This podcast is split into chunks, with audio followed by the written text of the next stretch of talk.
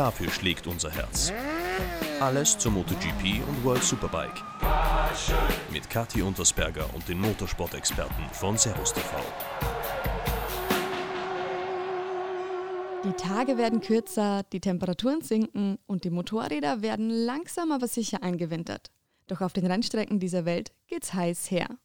Der Kampf um den Titel ist sowohl in der World Superbike als auch der MotoGP noch nicht durch. Und durch Facebook, Instagram und Co. können wir unseren Stars dabei auf eine ganz spezielle Art und Weise ganz nah sein. Ich bin die Kati und in den nächsten Minuten sprechen wir mit zwei ganz besonderen Gästen, um Social Media auf zwei Arten kennenzulernen. Zum einen freue ich mich sehr, mit Lukas Röhrs, auch bekannt als Lukas Litt, zu sprechen. Er ist einer der größten Motovlogger im deutschsprachigen Raum und hat seine Leidenschaft für Motorräder über die sozialen Medien vom Hobby zum Beruf machen können. Hier sprechen wir über die Motorradszene on- und offline und wie wichtig Social Media für Fans, Content Creator und auch Hersteller sein kann. Im Anschluss habe ich Stefan Nebel, unseren Servus TV World Superbike Experten, zu Gast. Wir analysieren den Online-Auftritt diverser professioneller Fahrer und klären, inwieweit diese Plattformen Chance und Übel zugleich sein können. Tja, draußen wird es zwar kälter, aber wir sind gerade erst auf Betriebstemperatur gekommen. Deswegen würde ich sagen, starten wir gleich mal rein und fragen bei Lit Like Lukas nach, was er so denkt. Social Media, Fluch oder Segen?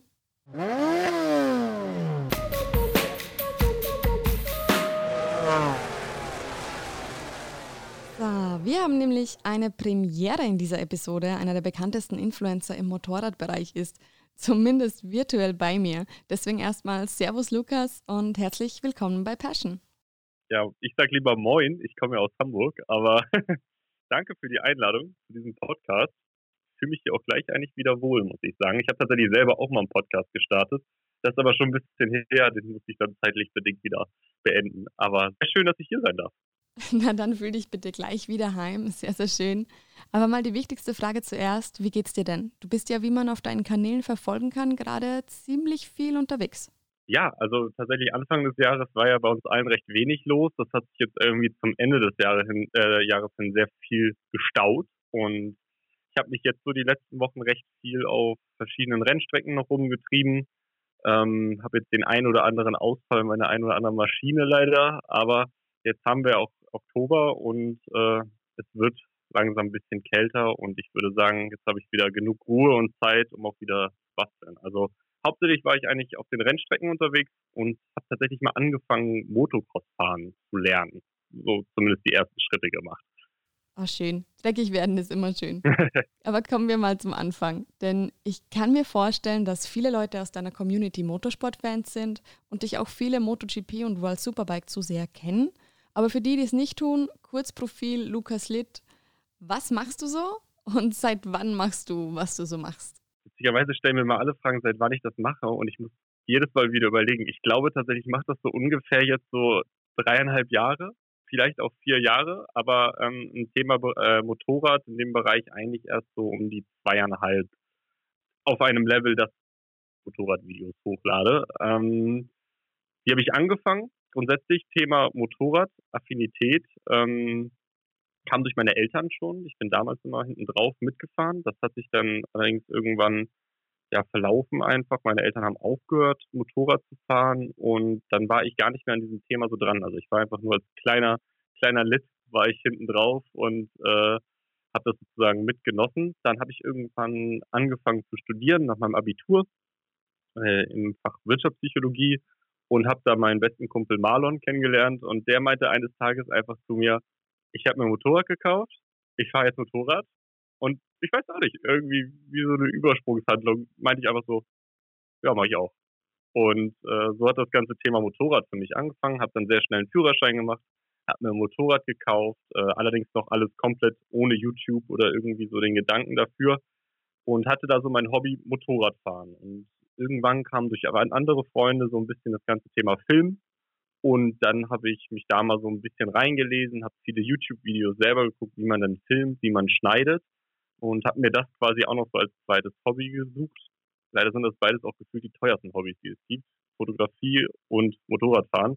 Aber habe dann sehr viel gearbeitet als Kellner, äh, immer ein paar Überstunden nach meiner Uni gemacht und Kam dann irgendwann aber an den Punkt, dass die Motorradsaison dann begonnen hat und ich ja filmen wollte, aber auch Motorrad fahren wollte.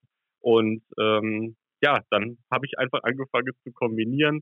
Damals waren die GoPros noch nicht so gut, mittlerweile sind sie ja sehr, sehr gut und äh, habe dann einfach mit meinen ganzen Kameras kleine Videos auf den Straßen damals noch hauptsächlich gedreht. So, das ist so der Kurzanfang zu Lukas Letz. Hat sich ja eine ganz schöne Richtung entwickelt. Ja. Aber du bist ja auch einer der wenigen Influencer in diesem Gebiet, die den Sprung auf die Rennstrecke wirklich gewagt haben. Bist auch inzwischen viel mit Stefan Nebel unterwegs, mit der Hafenecker Crew, mit Dario. Äh, wie war das dann bei dir mit dem Schritt von der Straße auf die Strecke?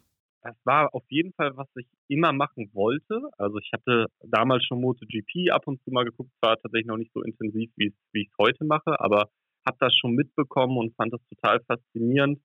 Fand damals tatsächlich auch noch das ganze Thema Straße, aber immer noch interessanter als Rennstrecke. Äh, aber irgendwie kam es Step by Step. Ich hatte nie richtige brenzliche Situationen auf der Straße oder so. Aber mir hat das Ganze, mir war das irgendwie alles viel auf der Straße. Es ist einfach gefährlicher und man kann sich dann ja doch nicht so aus, erst recht nicht, wenn man Videos online hochlädt, äh, so wie man da irgendwie fährt. Oder ich kenne auch einige, die fahren wirklich viel, viel, viel zu schnell und das wollte ich alles nicht. Da habe ich mir gedacht, komm, Marlon, wir wollen mal auf die Rennstrecke. Habe verschiedene, damals hatte ich, ich habe so um die 10.000 Abonnenten erst gehabt und habe verschiedene Rennveranstalter angeschrieben. Und äh, mir hat tatsächlich keiner geantwortet, bis auf Dorian von Hachweger Renntrainings. und ähm, so ist das irgendwie dann Step by Step gekommen. Und es war auf jeden Fall eigentlich immer so ein, wie ein kleiner Traum, weil man kennt ja von den Rennfahrern und die fahren da und man konnte sich das noch gar nicht so vorstellen, beziehungsweise man hatte einfach nur ein Bild aus dem Fernsehen. Und das tatsächlich dann mal so selber erleben zu dürfen, war dann sehr inspirierend. Und ja, von dem Tag an bin ich eigentlich da infiziert. Ach, das klingt nach einer gesunden Infektion. Aber denkst du, es ist vielleicht auch ein bisschen ja, wegebnend, deinen Zusehern zu zeigen, dass es gar nicht so utopisch ist, für einen Hobbyfahrer mal auf der Strecke fahren zu können und den, den Knieschleifern mal wirklich gerecht zu werden? Ja, also man muss ehrlicherweise natürlich immer noch sagen, und das habe ich auch schon in einigen Podcast-Folgen von euch vorher gehört, zum Beispiel im Thema Jugendförderung, Motorsport ist leider einfach ein teures Thema. Aber man kann auch wirklich, und das ist zum Beispiel auch ein cooles Beispiel, wir haben uns gar nicht eine neue Supersportler als erstes Racebike dann geholt, sondern äh, eine gebrauchte Yamaha R6 damals, also eine alte, und haben die dann nach und nach umgerüstet.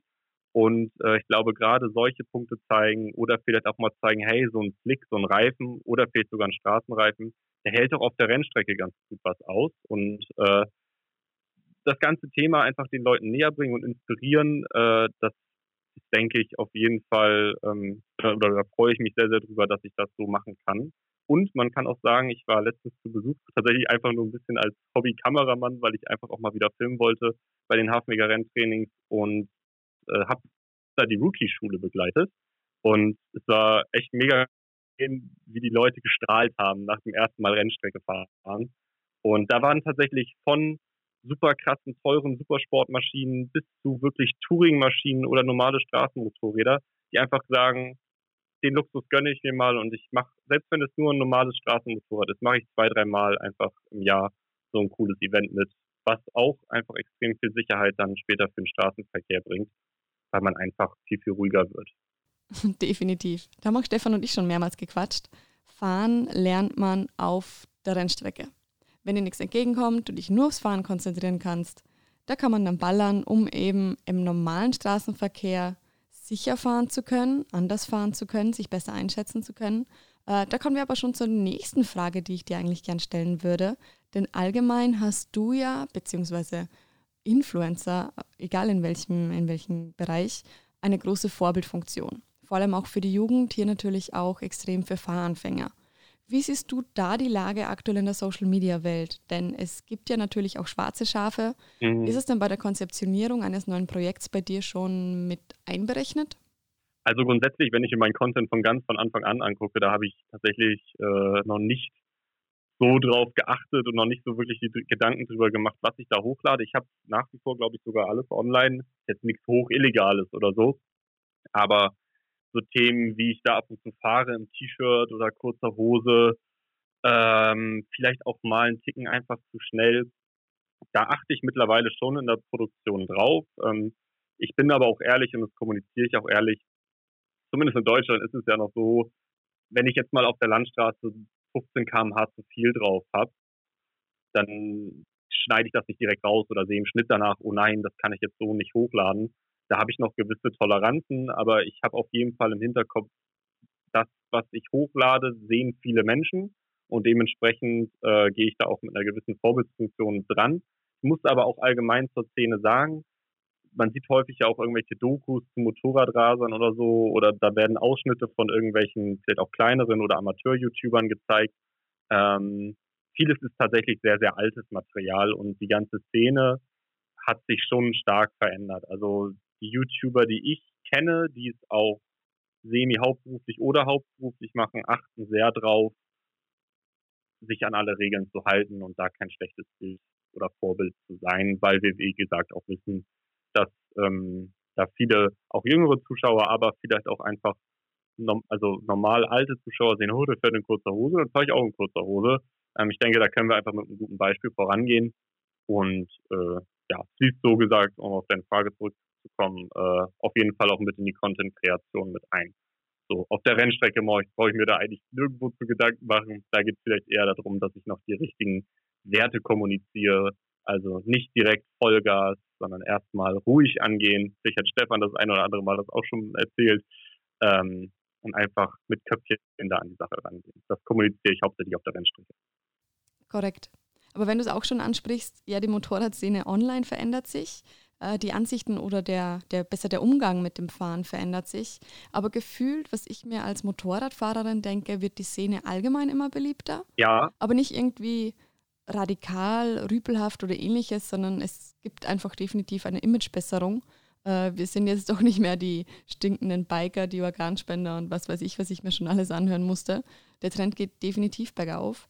Hattest du denn da Schwierigkeiten bezüglich Image, nicht nur privat, sondern auch beim, beim Aufbau deines Kanals? Hm, ich glaube, also jetzt Schwierigkeiten hatte ich nicht dadurch, weil man befindet sich ja in einer gewissen Bubble und also 99 Prozent war auch nicht unbedingt, aber ich sag mal bei den grundsätzlichen Videos, welche die vielleicht nicht unbedingt viral gehen, wo es andere hat man ja nur Motorradfahrer und die wissen, wovon du sprichst und die haben die gleiche Leidenschaft. Dementsprechend kommt da auch kein Hass oder kein Hate oder sowas wie Organspender oder was auch immer. Allerdings bei Videos zum Beispiel, die viraler gehen, ich äh, mache eigentlich immer so mit jedem Motorrad, zumindest mit den schnelleren, die ich habe auf der deutschen Autobahn, solange es noch geht, einmal einen Topspeed-Test. Sprich, so um die 299, dann geht der Tacho ja quasi aus, also dann bleibt er ja stehen. Und diese Videos gehen schon gerne mal viral. Und da sieht man in den Kommentaren häufig dann auch Sätze wie Organspender oder sowas, weil sie vielleicht diese Leidenschaft unbedingt auch gar nicht verstehen oder es gar nicht verstehen können, was da passiert. Aber Hindernis war es nie für mich Hass oder der schlechte Ruf eines Motorradfahrers, muss ich ehrlich sagen, weil wir aber auch recht früh schon immer angefangen haben zu kommunizieren. Leute zum Beispiel, jetzt im Schwarzwald zum Beispiel, macht dann nicht im Ort so laut. Das mache ich sogar jetzt. Ich war jetzt letztens da, hatte ein Video ich bin sportlich durch die, über die Landstraßen gefahren, aber im Ort habe ich einfach einen Gang hochgeschaltet und meinte, Leute, macht doch einfach ruhig hier.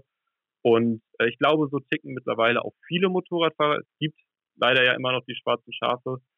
Aber das Bild des Motorradfahrers hat sich meiner Meinung nach schon gebessert. Wird nur leider sehr schnell immer wieder überschattet, wenn dann wieder schwarze Schafe irgendeinen Mist machen.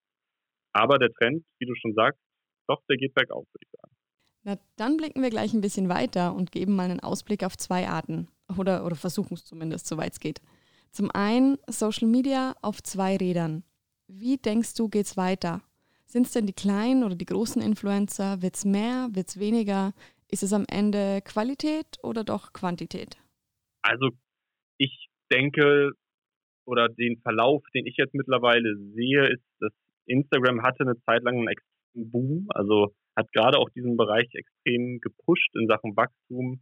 Ähm, der ganze Algorithmus hat darauf hingearbeitet, dass viel Content, die Leute, die Motorrad fahren mögen, dass sie viel Content angezeigt bekommen, haben. Gefühlt nimmt die Kurve ein bisschen ab vom Wachstum her, weil viele jetzt auch einfach schon äh, Social Media nutzen und ihre Influencer zum Beispiel gefunden haben oder die Personen, die, die sie irgendwie inspirieren.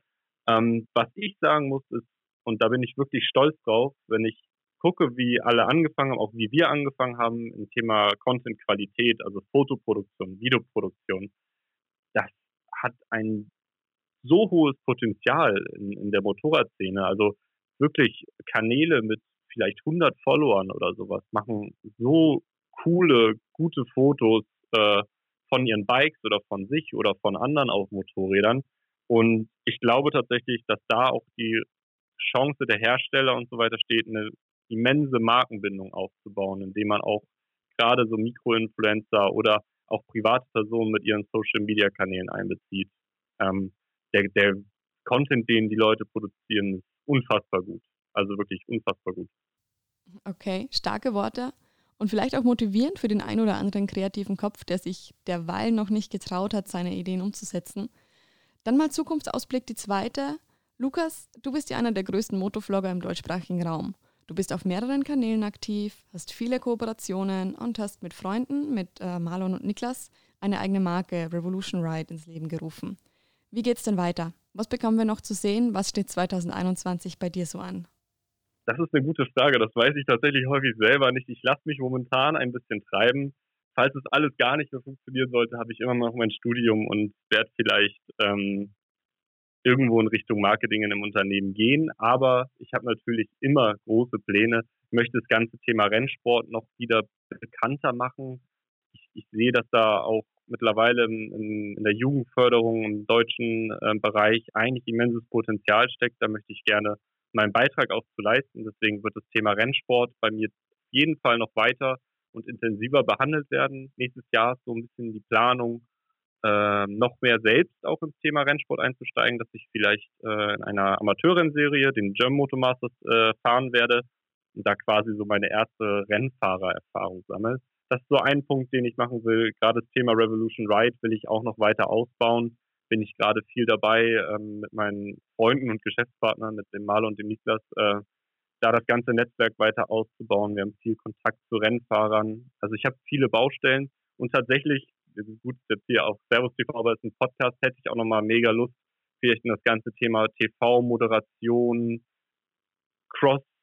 Cross-Influencer-Marketing einzusteigen. Ich, ich sehe es nur, dass man Social Media super auch einbinden kann im Fernsehen.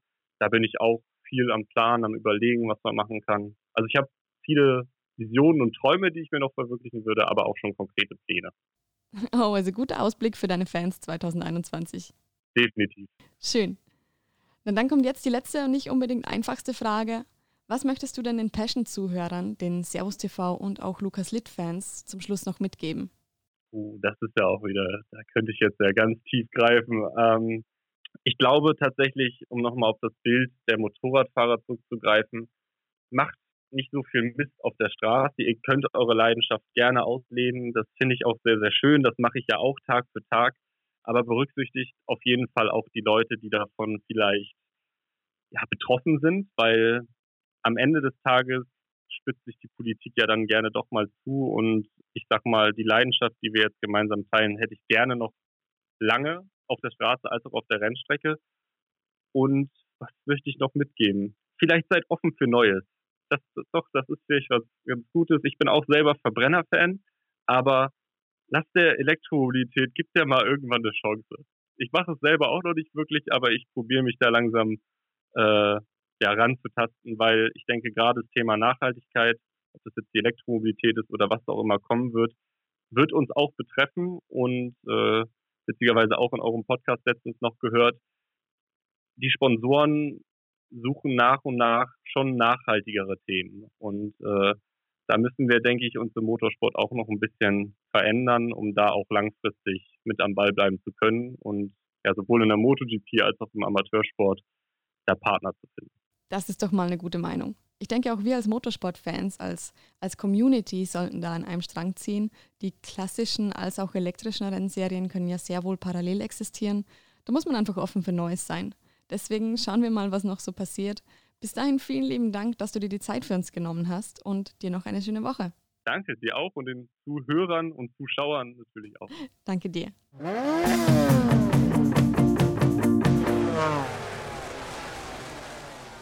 Ihr habt es gehört, so schnell kann es gehen und man kommt vom Fahren auf der Straße zum Fahren in einer Rennserie.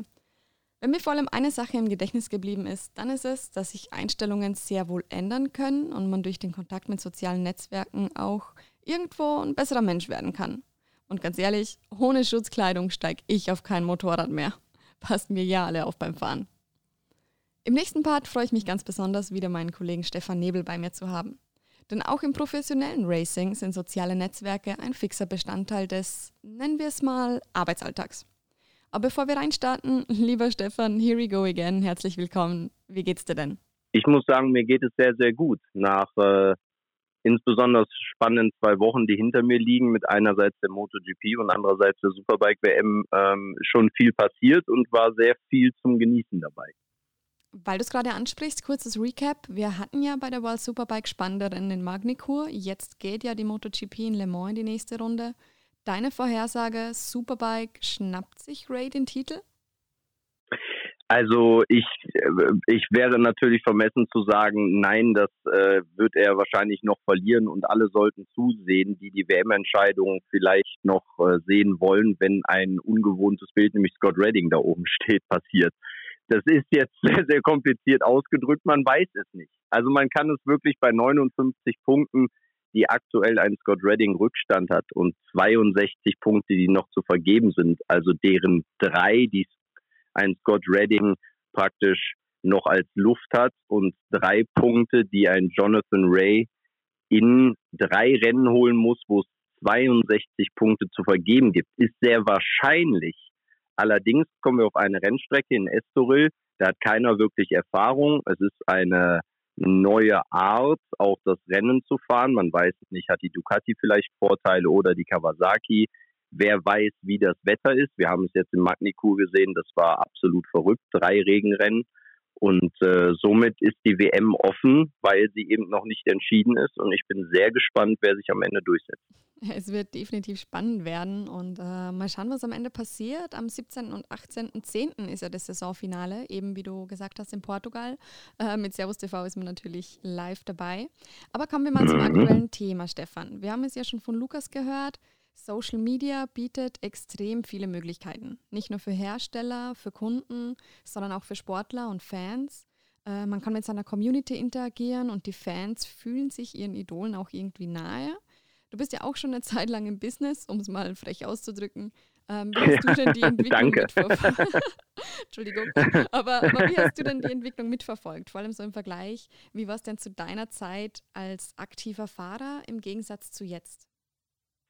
Ja, danke dafür, Kathi. Ja, das ist so lange her, beziehungsweise in meiner aktiven Phase war das gar nicht präsent. Also das äh, Social Media oder auch, ähm, ich sag mal, die Kommunikation mit dem direkten Fan und auch die Hintergründe so ein bisschen anders zu beleuchten, was alleine auch schon online heute redaktionell möglich ist, war ja damals schon schwieriger.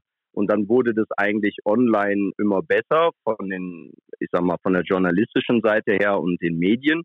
Und irgendwann kam ja dann auch Social Network dazu, beziehungsweise eben ein Facebook oder Instagram.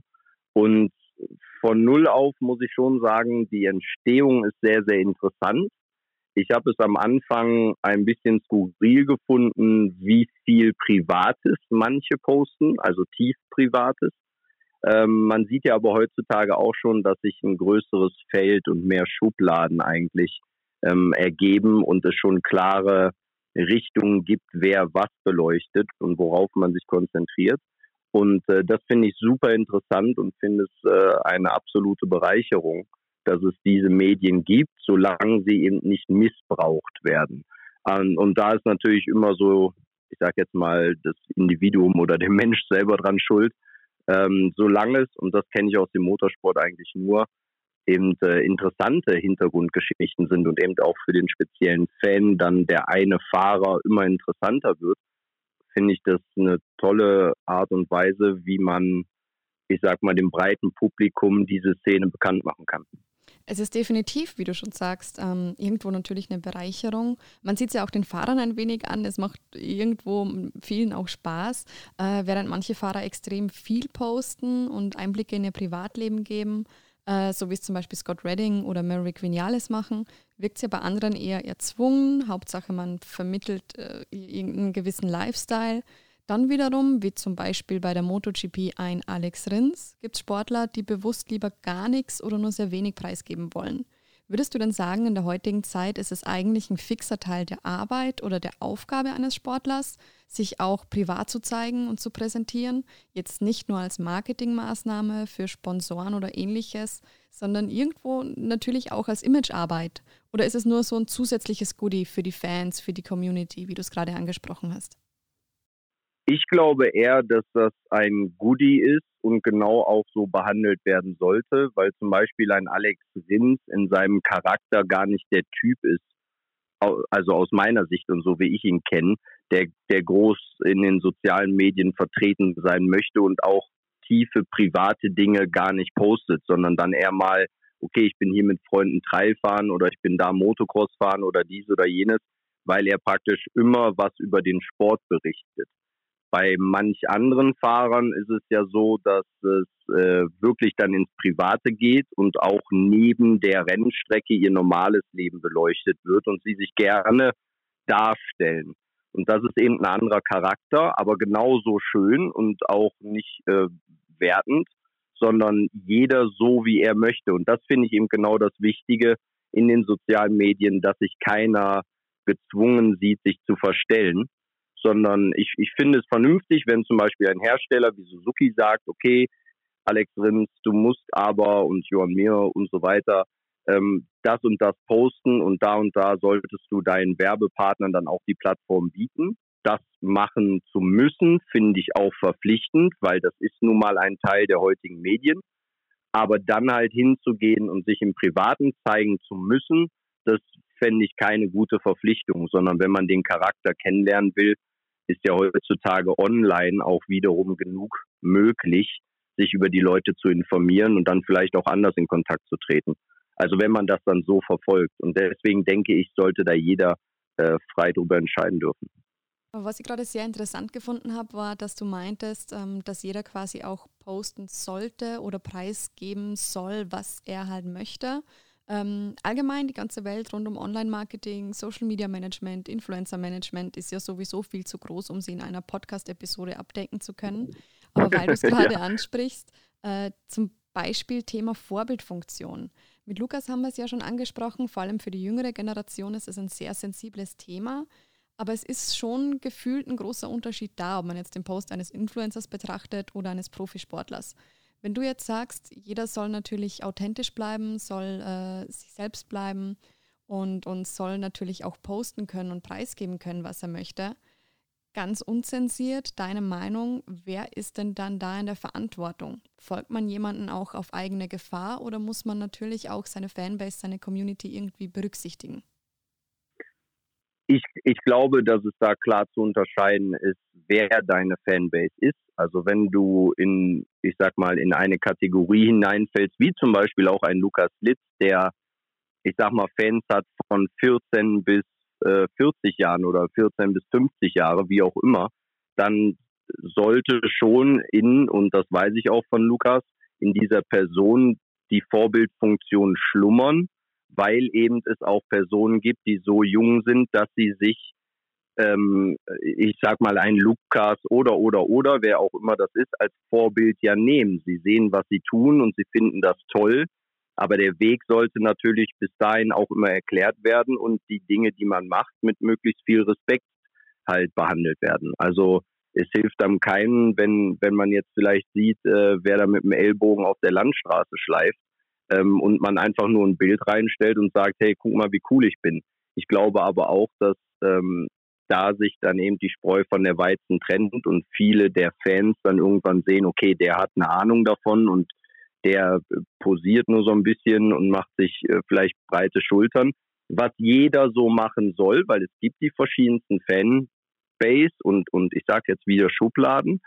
Aber derjenige, der zum Beispiel wie ein Lukas Litt auf der Rennstrecke fährt, auf der Landstraße fährt, diese Erfahrungen auch macht und dann später sogar sagt, und das weiß ich von einem Lukas, ähm, er hat mir selber schon Bilder gezeigt, wo, wo er gesagt hat, wie konnte ich damals so fahren? Ich war ja verrückt.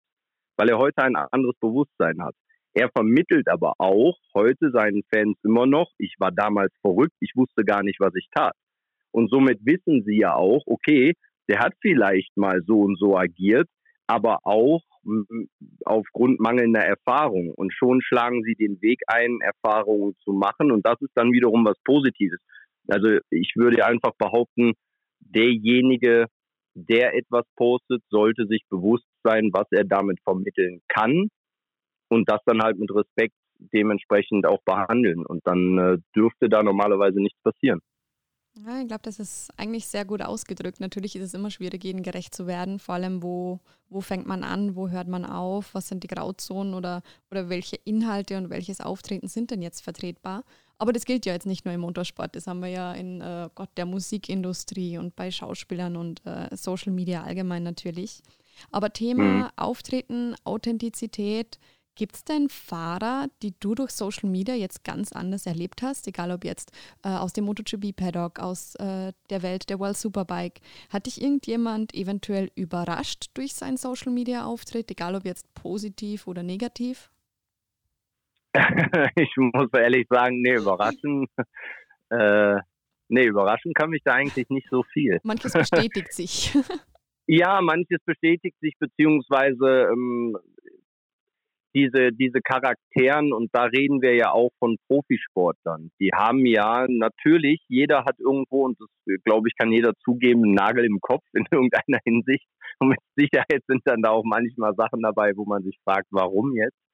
Aber auf der anderen Seite kann man ja seinen Charakter länger verfolgen und sich ein, ich sag mal, in Anführungsstrichen kleines Bild der Person machen. Man wird niemanden kennenlernen, wirklich über über die sozialen Medien, aber man kann sich eben dieses Bild erweitern.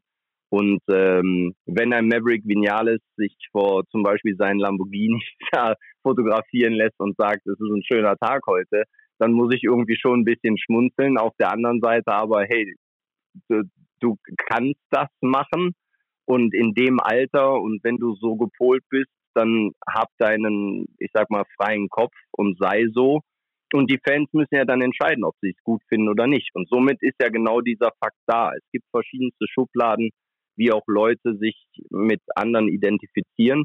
Und äh, somit sollte jeder sein Ding machen und dann kann derjenige selber frei entscheiden, ob er das toll findet oder nicht. Aber mal ganz ehrlich, wenn ich einen Lamborghini hätte, ich würde mich auch davor stellen, ablichten lassen und posten. Sofort. ja, das Schöne okay. ist, das werden wir nie erfahren. Wahrscheinlich werden wir nie einen haben.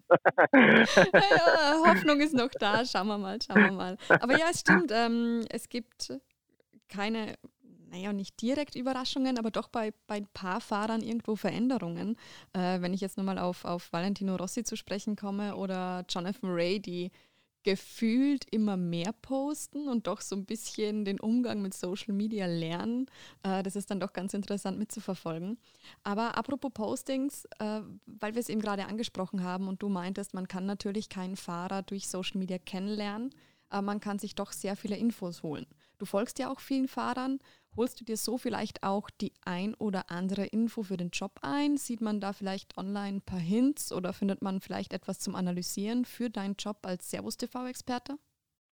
Also ich muss ehrlich sagen, ähm, die, Sache Social Media arbeitet eigentlich für mich nur in dem, dass ich sehe, was an den Motorrädern verändert wird. Also ich habe, ich habe eine hohe Anzahl an sehr hochwertigen Fotos zur Verfügung und kann praktisch da vieles sehen und vergleichen und mir meine Gedanken machen. Ähm, es ist auch so, dass man natürlich äh, nach einem Rennwochenende schon gerne mal reinguckt und vielleicht auch mal so die erste Reaktion der Fahrer sieht, wie sie das dann selber wahrgenommen haben, ob man damit ähm, sag mal, d'accord beziehungsweise meine eigene Meinung bestätigt wird. Also ob sich jetzt ein Jonathan Ray über Platz 4 freut, weil er sagt, es war ein geiles Rennen und danke Fans, was er getan hat nach Magnikur, oder ob er sagt, verdammt schade, dass ich den Titel hier noch nicht holen konnte. Und dadurch kann man natürlich so ein bisschen erkennen, wo, wo, worauf achtet er jetzt gerade aktuell und was war ihm wichtig an diesem Wochenende.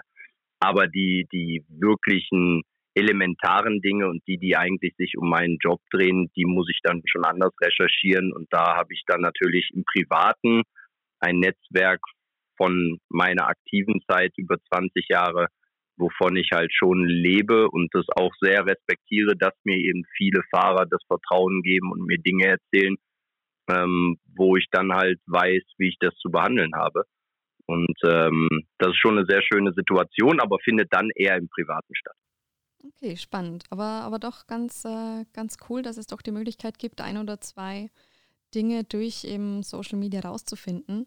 Aber im Großen und Ganzen, wenn ich es mal zusammenfassen darf, soziale Medien bieten ja jetzt quasi nicht nur eine Plattform für Information und Marketing, sondern sind natürlich auch wundervoll für die Faninteraktionen. Ich meine, wir hatten ja auch schon, du hattest ja auch schon äh, über den Servus MotoGP-Kanal ähm, ein Instagram Live, wo man die ganzen Kommentare mitverfolgen kann. Und ja. äh, es ist quasi Entertainment und Berichterstattung in einem. Wir sind jetzt beide keine Zukunftsforscher, aber ich denke, der Fortschritt hier lässt sich definitiv nicht stoppen und die Arbeit auf den diversen Online-Kanälen wird immer relevanter, immer wichtiger. Äh, Stefan, erstmal danke, dass du wieder mal mit mir quatschen konntest, dass du dir wieder mal die Zeit ja, genommen hast. Dir. Als letzte Frage, du kennst sie schon, du kennst ja das Prozedere. Ähm, Thema Social Media, das Thema des Tages. Was würdest du den Zuhörern in der Hinsicht noch mitgeben wollen? Sich gerne über alles informieren, alles so sehen, wie man es vorgesetzt bekommt und dann aber trotzdem selber nochmal drüber nachdenken, ob man damit d'accord ist und sich Eindrücke holen, vielleicht auch Motivation holen. Es gibt ja auch, auch viele Dinge, die einen wirklich motivieren und die kreativ sehr, sehr gut sind und sich äh, ja, seinen eigenen, vor allen Dingen seine eigene Meinung bilden und dann äh, diese mit Respekt vorantreiben und äh, das zum Positiven wenden und sich in die richtigen Kanäle begeben, wie zum Beispiel Richtung Servus TV. das ist so schön. Die Meinung, die Meinung selber bilden und nicht bilden lassen. Richtig. Das Wort des Tages. Stefan, danke dir. Danke auch.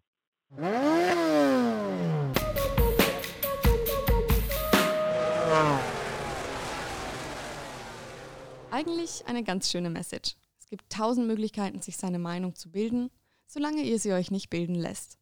Und das ist das Wichtigste im Umgang mit Social Media.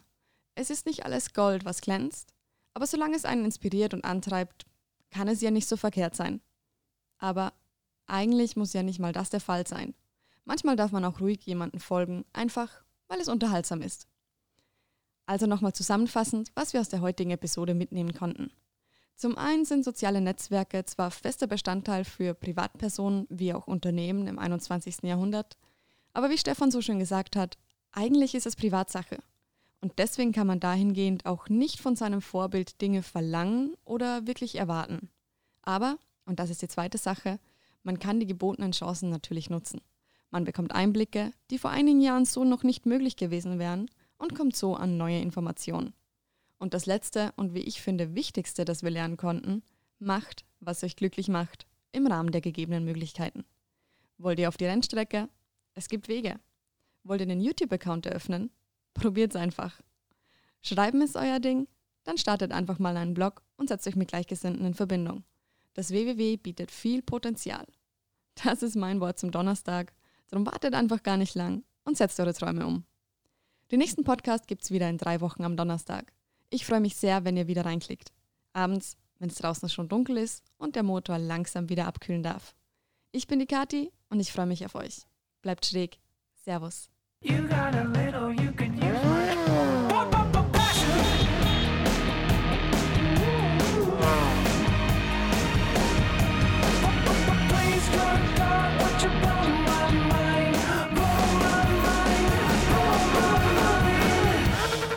Passion der Motorsport-Podcast von Servus TV.